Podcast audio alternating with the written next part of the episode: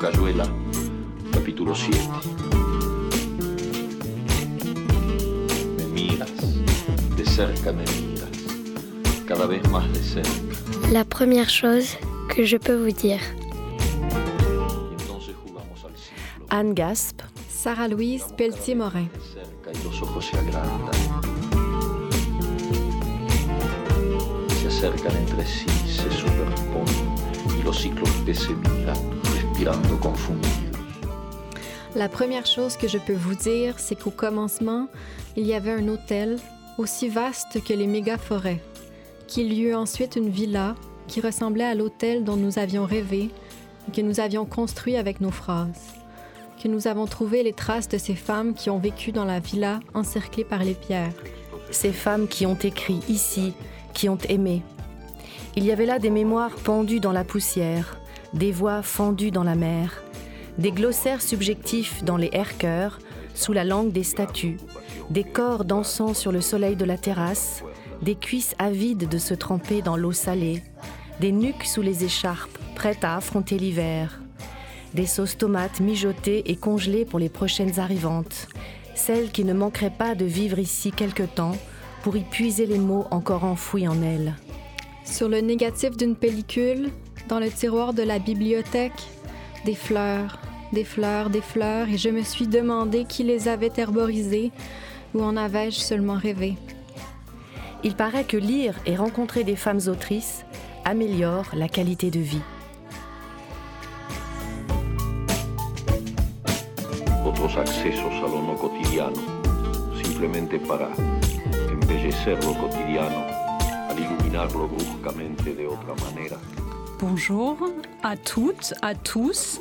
Bienvenue pour cette euh, première chose que je peux vous dire, pour une édition un peu spéciale, parce que je suis avec deux personnes aujourd'hui. Je suis avec Sarah-Louise Pelletier-Morin et Anne Gasp, deux résidentes de l'Hôtel des Autrices, dont on vous dira quelques mots tout à l'heure. Peut-être que je commence par contre par une petite présentation de vos deux personnes. Et, euh, et vous me direz, vous compléterez vos petites présentations, vous ferez des réclamations, euh, tout ce que vous voudrez après. Alors Anne, vous êtes poète, musicienne, performeuse, vous êtes installée à Berlin, où vous avez été un des membres fondateurs de l'Hôtel des Autrices. Depuis, vous vivez, vous vivez pardon, entre vos deux langues, le français et l'allemand. Et euh, vous travaillez depuis 2021 à un projet littéraire multiforme qui s'intitule Naturgewalt, force de la nature, ou de ma nature.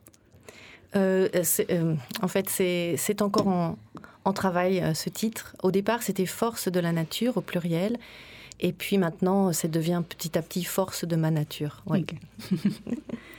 Euh, et qui est décrit sur le site de l'Hôtel des Autrices comme un glossaire subjectif. On en reparlera tout à l'heure, si tu nous diras, vous nous direz un peu. Euh, Sarah Louise, vous êtes aussi résidente de l'Hôtel des Autrices cette année. Euh, vous êtes poète, ou plutôt, peut-être je cite votre biographie sur le site, doctorante le matin, essayiste l'après-midi et poète la nuit. Ça m'a l'air d'être tout un programme. Euh, votre premier recueil de poésie s'appelle Le marché aux fleurs coupées et c'est sorti en novembre de cette année aux éditions La Peuplade. On ira euh, toutes voir et tous. Et à l'Hôtel des Autrices, vous vous êtes intéressé aux conditions matérielles de la création en alliant un travail peut-être un peu plus réflexif sur votre propre pratique à un échange avec vos co-résidentes. Mhm, Tout à fait. Et on en parlera aussi tout à l'heure. Est-ce que vous avez des, euh, des choses à ajouter à vos présentations que j'ai faites un peu rapidement mais... Ça me semble parfait. Ouais, moi aussi. C'est Très bien. Ouais. Peut-être donc une deuxième introduction, cette fois-ci sur l'Hôtel des Autrices, qui est un dispositif créé par le réseau des autrices euh, francophones de Berlin, qui euh, est une plateforme numérique bilingue, un espace de création, de diffusion, d'expérimentation, un objet artistique en lui-même aussi, puisque c'est un, un site, et un lieu virtuel de résidence. Et euh, ces résidences sont menées avec différents partenaires, dont la Marelle, d'où votre présence euh, ici, euh, le Fonds Citoyen, franco-allemand, Rhizome au Québec et le Centre Wallonie-Bruxelles. Et vous n'avez pas été les seules résidentes cette année à cet hôtel des autrices. Il y a eu aussi Maud Maric et Gorge Bataille, que les Marseillais connaissent bien. Voilà. Est-ce que peut-être pour commencer, l'une comme l'autre, ou euh, l'une avec l'autre, ou l'une avant l'autre, c'est vous qui déciderez, vous voulez me dire qu'est-ce qui vous a intéressé ou plu dans cette proposition de résidence numérique?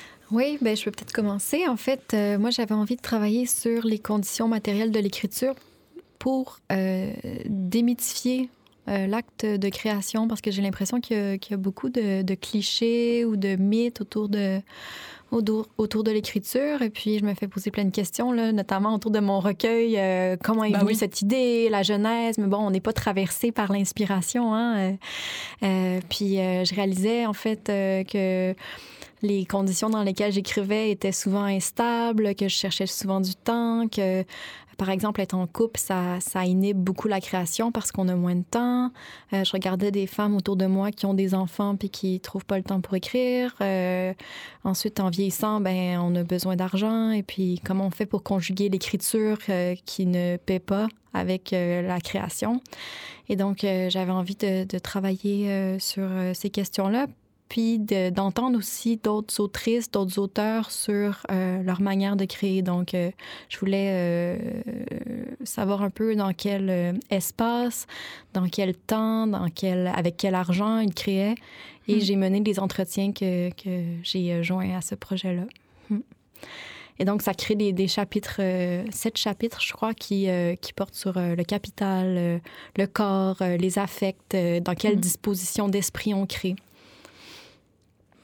Moi, c'est un peu particulier parce que justement, j'ai présidé à la création avec d'autres de l'hôtel des autrices et c'était un, lieu qu'on a rêvé ensemble, justement pour permettre à des femmes euh, sur une malheureusement sur une durée assez courte mais en fait bon voilà c'était génial de pouvoir le développer avec des, partenaires littéraires euh, aux quatre coins du monde de leur permettre vraiment de, de, rentrer dans le travail et de se séparer de, toutes leurs contraintes euh, familiales, euh, matérielles, etc.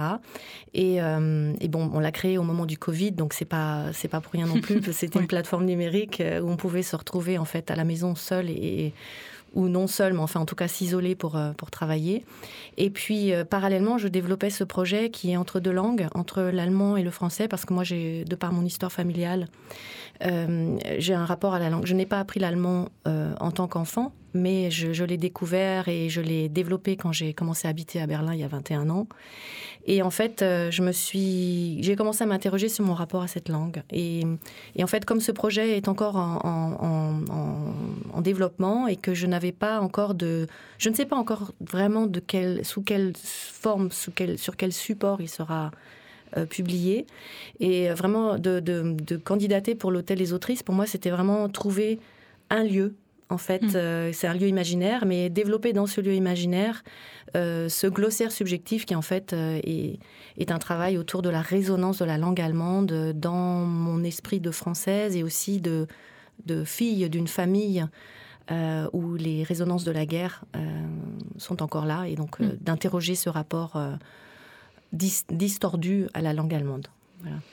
Et j'aimerais peut-être ajouter aussi qu'il y a euh, tout le travail des éditrices, des traductrices, de Delphine, de Stutz aussi, qui, a, hein, qui, qui, qui, est la grande Manitou de ce projet-là et qui a fait euh, de la, de la dramaturgie numérique. C'est extraordinaire le travail qu'elle a fait avec nos textes pour les mettre en ligne. Là. Oui, exactement, parce que c'est aussi l'idée le, de la plateforme, c'est pas seulement de publier des textes sous la forme de dimensions comme sur un livre, dans un livre, mais c'est vraiment de jouer avec cet espace que permet le site et, oui. et qui était déjà au départ là quand, euh, quand le, le, projet a été euh, développé, de se dire voilà, on va, on va créer des chemins à travers les textes. Et c'est vrai que cette fois-ci, c'est Delphine qui a vraiment euh, porté tout ça de A à Z et ça donne, elle entrecroise nos résidences d'une façon merveilleuse en fait. Et, nos univers sont très très différents. Mais justement, c'est l'entrechoc et la rencontre aussi euh, sur certains plans grâce à, cet euh, instrument numérique qui fait que bah, est, on est dans un espèce de livre démultiplié dans un espace euh, mhm. de, de, mots, de langage et de et de et de oui d'émotions, de thèmes qui est vraiment très grand en fait. Peut-être qu'on parlera tout à l'heure euh, un tout petit peu plus de ce que ça fait justement de découvrir, euh, je sais pas, en fait, soit d'écrire ces textes pour un support numérique et donc pour euh, cette présentation qui est très spéciale quand même et qui induit une manière de lire qui est complètement différente d'un livre papier, ou alors de les, de les écrire puis de les penser à ça pour ça, pour ce support. Mais peut-être d'abord, on entend des petits extraits de vos textes, si vous êtes mhm. d'accord. Avec plaisir. Mhm. Moi, en fait, euh, j'ai travaillé à partir de, de, la forme brève. Je les ai pensés comme des, des petits aphorismes, en fait, euh, mes textes. Donc, c'est des petites vignettes. Euh, puis je trouvais ça justement intéressant d'utiliser cette forme-là pour, pour le numérique. Alors, je vous lis quelques, quelques extraits de, de mes chapitres. Le premier, euh, c'est toi qui vas lire, hein, Roxana, je pense? Ah, oui, Sauf si tu veux non, lire en allemand. Ah non, ça, je vais passer là-dessus. Alors, il y a une petite euh, traduction euh, en allemand. Orte, die Bedingungen zum Schreiben sind optimal, wenn du an einem stimulierenden Ort bist. Allerdings sollte sich das Angebot in Grenzen halten. Du solltest in einer mittelgroßen, eher uninteressanten Stadt wohnen, in der genug Langeweile herrscht, damit du Zeit zum Schreiben hast. In New York kommst du nicht zum Schreiben, außer du beschränkst dich auf die Kurzform. La forme. Le soir, je suis moins critique par rapport à mes écrits.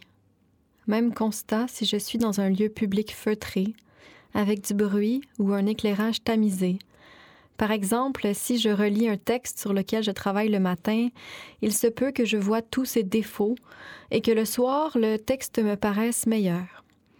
Écrire est une expérience de relativisme. Mon rapport à mes œuvres ressemble un peu à mon rapport à mon corps. Ça fluctue, varie en fonction des heures. Entre toutes, je préfère les formes d'écriture spontanée, destinées à être publiées rapidement. J'aime avoir l'impression d'une traduction immédiate, cultiver l'illusion que la pensée brute peut s'imprimer sur la page.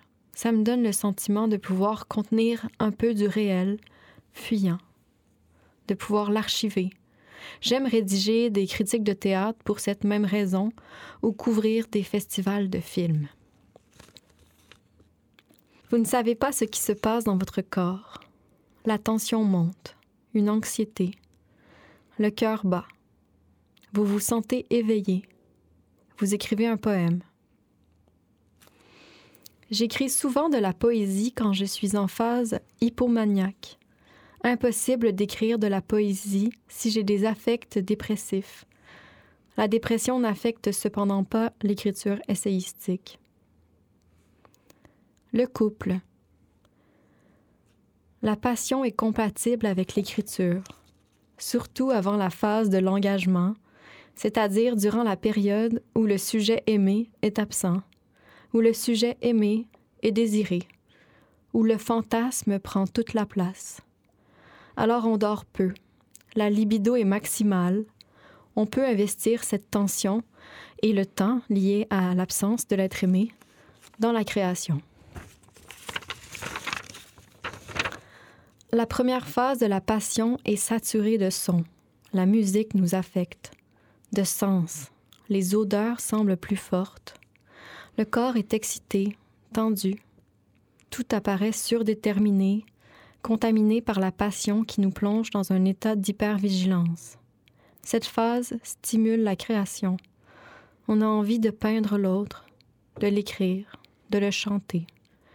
Il faut en profiter, ça ne dure pas. Alors, en ce qui me concerne, juste. Euh, en fait, ce ne sont pas des aphorismes, mais ce sont des entrées de glossaire. Et le glossaire est, appelé glossaire subjectif parce que ce ne sont pas des définitions réalistes ou réelles. Ce sont les définitions de mots d'après ma subjectivité et mon prisme, en fait. Et donc, il y aura deux, deux entrées de glossaire et un poème. Et on commence en allemand. Voilà, exactement. Frissonnement, le, aus frissonner d'effroi, intransitives Verb, ängstlich schaudern, gruseln. Gruseln, Verbe, frissonner, trembler de peur ou d'horreur. Ach, was gruselt mir? Naturgewalt, c'est l'histoire d'une quête, la quête d'une chose invisible. Dans ce cas, peut-on parler d'une quête? D'une chose invisible, inaudible, impalpable, inodore D'un héritage dont on ne sait rien, dont on pressent tout et n'importe quoi Je me bats contre un système de brouillage permanent à l'œuvre, installé en moi depuis ma naissance. Prétendre que je serais à même de recoller des morceaux de mon histoire familiale est aussi fou qu'irréaliste. Pourtant, c'est là-bas, dans la famille, que ça se passe. La famille H. Je dis là-bas, comme si c'était un autre endroit. Je n'arrive toujours pas à les regarder en face, les H. Comment les approcher sans me jeter à terre sous la peur des bombes? Le mutisme des H est devenu le mien. Il me constitue. Vorbote oder Vorbote. Tu répètes avec un visage crispé, tu insistes. Es waren Vorbote, Vorbote. Je cherche le mot mais ne le trouve pas. Je trouve Vorbote avec un seul O. De vor, devant, à l'avant, près, et bote, messager. Vorbote, précurseur. Vous avez embarqué sur un précurseur? Tu observes un silence. En français ou en allemand, je ne sais pas. Puis tu dis en hachant les mots comme une chair On aurait dû monter sur l'autre, le Wilhelm Gustloff, le paquebot. Vor, devant, à l'avant, près, et boat, bateau au pluriel. Vorboot, bateau devant, éclaireur. Et ensuite, rien, vrac. Vrac, non neutre, épave de véhicule, de bateau, signifie ceux du paquebot sont morts.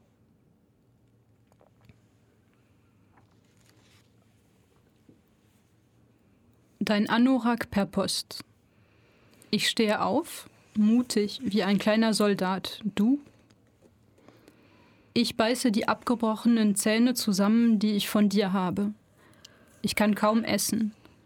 Ich spüre angeekelt, wie das Müsli aufquillt, wie es plötzlich nach Kindheit schmeckt, nach saurer Milch. Ton anorak par la poste. Je me lève, brave comme petit soldat, toi. Je serre les dents brisées que tu m'as données. Je peux à peine manger. Je sens écœurer le muesli gonflé, prendre soudain le goût de l'enfance et du lait caillé. Je sors, je fuis, je cours. Le vent de janvier a beau me dessouler, ma silhouette a rougi, un pâle au cœur. Je dérape dans la neige. J'ai ton déhanché quand je marche, quand j'essaye de me calmer. Une façon brusque de passer d'un pied sur l'autre en dodelinant de la tête. Je viens de te croiser dans la vitre du supermarché, alors que je croyais pouvoir me brouiller la face, revenir sur ton identité.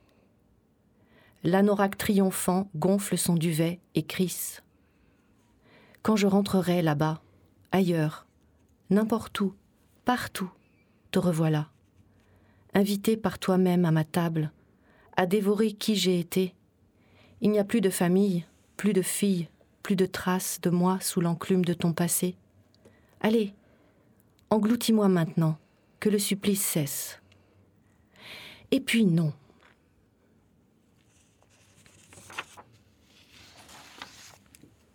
Merci à toutes les deux. Euh, voilà, donc est-ce que peut-être on, discute un peu de la manière dont s'est passée cette résidence euh, C'est-à-dire, vous, euh, vous en avez parlé déjà un tout petit peu, c'est-à-dire qu'il y a. C'était pas juste une résidence d'écriture dans le sens où vous écriviez pour vous un texte, un projet, mais vous écriviez pour un support particulier qui est un support numérique et vous écriviez aussi avec d'autres et avec un processus de traduction. Euh, voilà, je pense qu'il se passait quasiment simultanément. Est-ce que vous pouvez nous en dire euh, quelques mots? En fait, il y a eu des étapes quand même je peux pas parler pour Sarah Louise, mais en tout cas pour ma part, j'étais vraiment concentrée sur l'écriture du projet au départ. Mhm. Et petit à petit, c'est vrai que euh, on a été amené à penser, à, se, à réfléchir, à se dire bon voilà comment comment pourrait être mise en espace dans le dans le site euh, les textes, mais on savait qu'on aurait le soutien de toute façon de Delphine et du réseau pour euh, pour réfléchir là-dessus. En revanche, c'est vrai qu'on a, euh, on a, on a eu des séances de- d'écriture euh, ensemble, toutes les quatre, euh, euh, par Zoom. On a essayé de faire ça une fois par semaine. C'était, on a réussi presque à, à peu près. Et en fait, ce, ce, ce sont des choses qui, moi, je, je n'ai pas retenu ça dans, dans mon texte, mais en même temps, ce sont des choses qui m'ont aidé à, à étendre euh, le, le- ben oui, le, le- le- vocabulaire. Je sais pas, je me, ça m'a vraiment ouverte, je trouve, Mm. de travailler ensemble avec les autres. Et de, ce sont des textes que je garde parce que je voudrais maintenant aussi retravailler dessus. Et peut-être que je les intégrerai dans le, dans le projet après.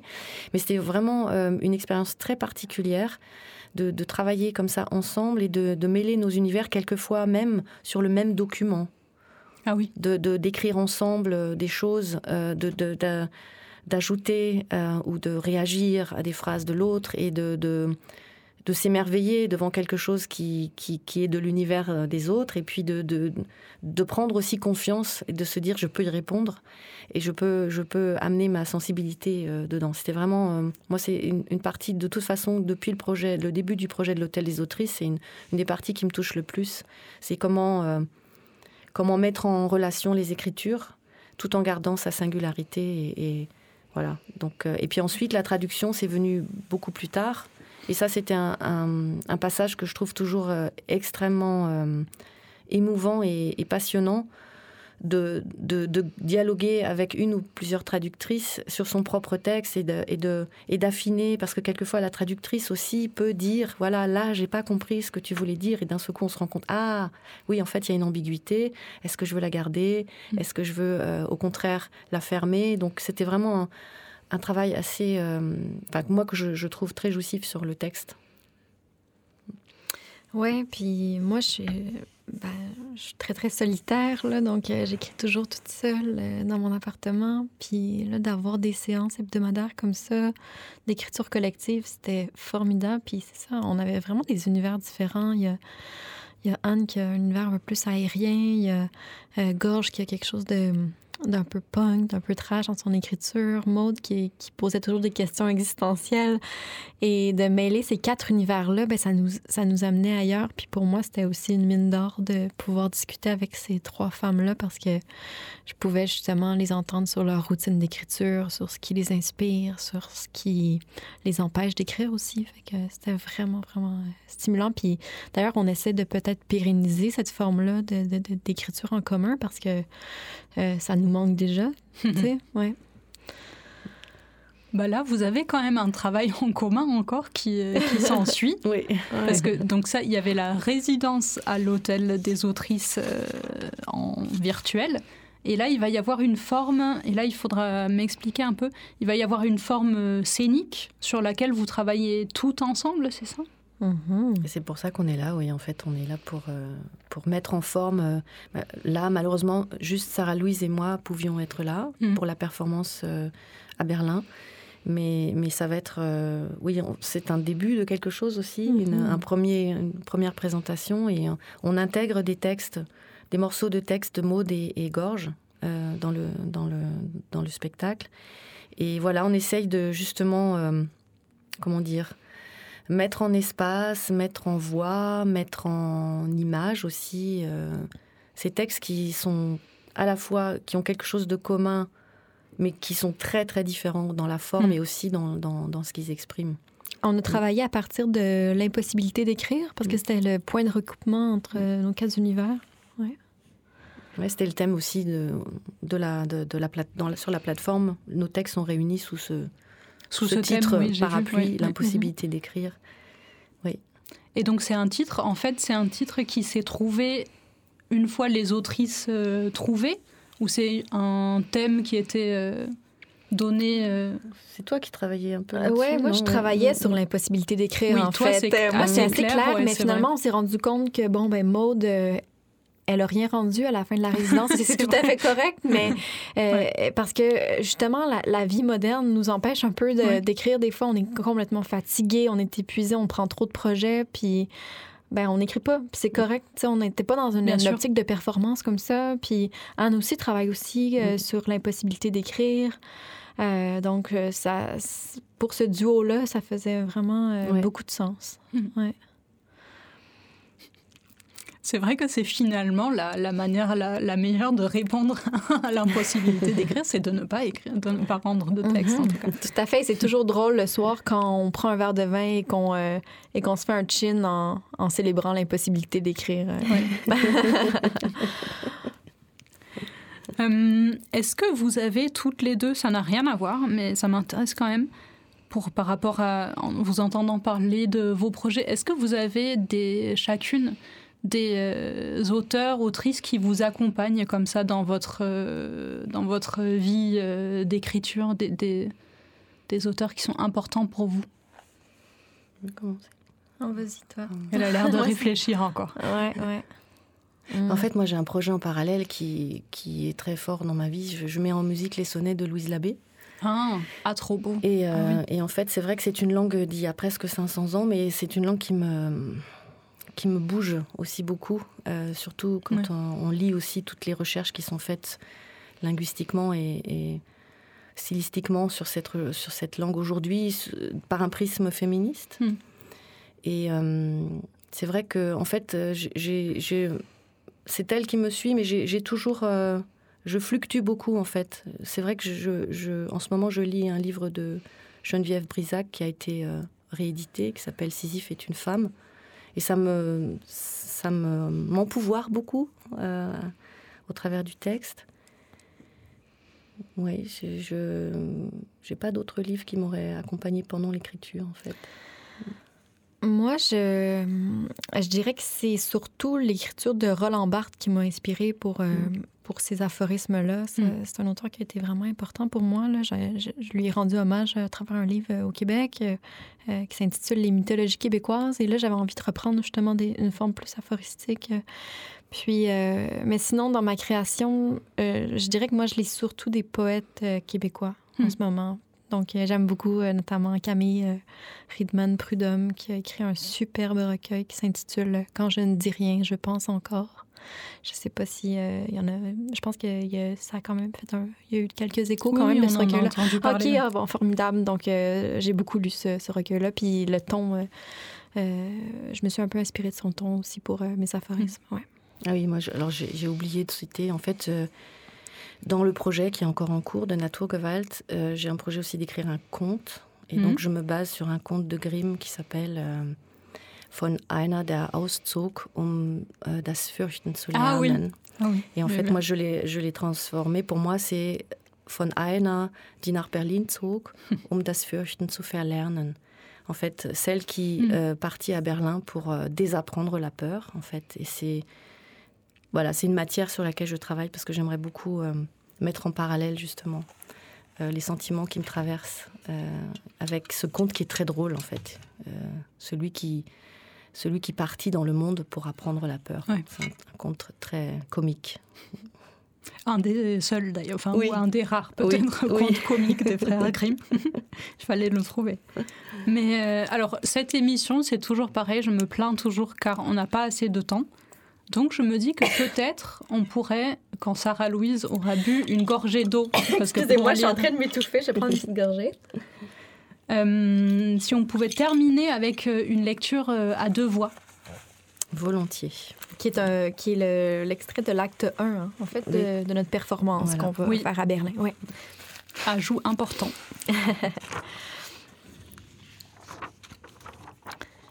Je suis superstitieuse par rapport au lieu où j'écris. Si j'ai fait une bonne session d'écriture dans tel bistrot, je vais retourner m'asseoir à la même table le lendemain pour poursuivre l'écriture du texte. Chaque lieu ne peut être associé qu'à un seul texte à la fois. Deux chaises, trois coussins au sol. Quand on n'a plus la force de rester assise à table, ni de taper sur les touches. Se recroqueviller dans un de ces coins. Les conditions optimales pour écrire sont réunies lorsque vous êtes dans un lieu stimulant, Mais les tentations doivent être limitées. Il faut habiter dans une ville de taille moyenne, d'intérêt mineur, dans laquelle on s'ennuie suffisamment pour avoir le temps d'écrire. On ne peut pas écrire à New York, à moins de se consacrer à la forme brève.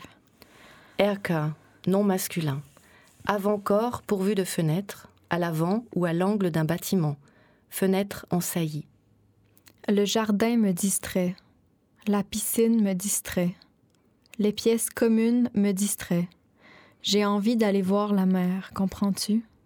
RK, non masculin, fenêtre en saillie.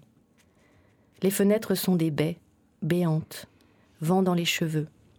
On est presque à la cime des arbres. On pourrait sauter et ne plus se relever. Ce soulagement, rien que d'y penser. Quand je n'arrive plus à écrire, je change de lieu. Je passe de la table de la cuisine au bureau, du bureau à la terrasse, de la terrasse au café, du café au lit. Il y a des fantômes dans mon appartement.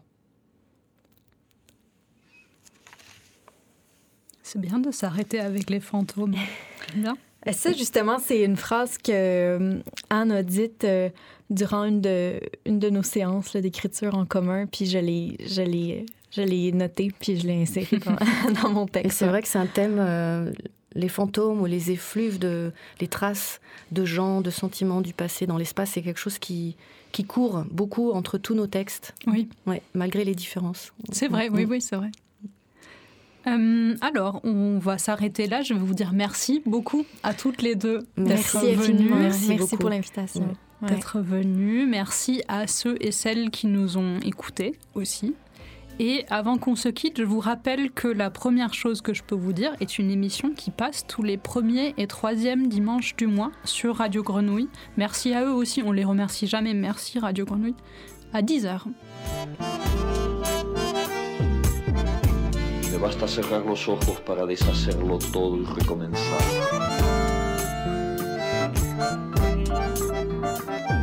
Me la première chose que je peux vous dire est une revue radio et papier, dont le titre est inspiré par la première phrase de La vie devant soi, le roman de Romain Gary Émile Ajar. Production Radio Grenouille et La Marelle. Présentation Pascal Jourdana, voix Roxana et Violette. Suivi de production Fanny Pomared à La Marelle et à la technique Alex Papi Simonini.